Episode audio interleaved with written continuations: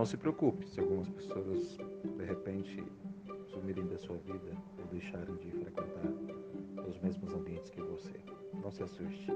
Apenas entenda que elas são frutos da sua oração diária que diz: livrai-nos do mal. Amém. Continue seguindo no seu tempo, na sua trajetória, um passo de cada vez, um dia. Que Deus te abençoe nessa sua jornada. Pense nisso um ótimo dia para você.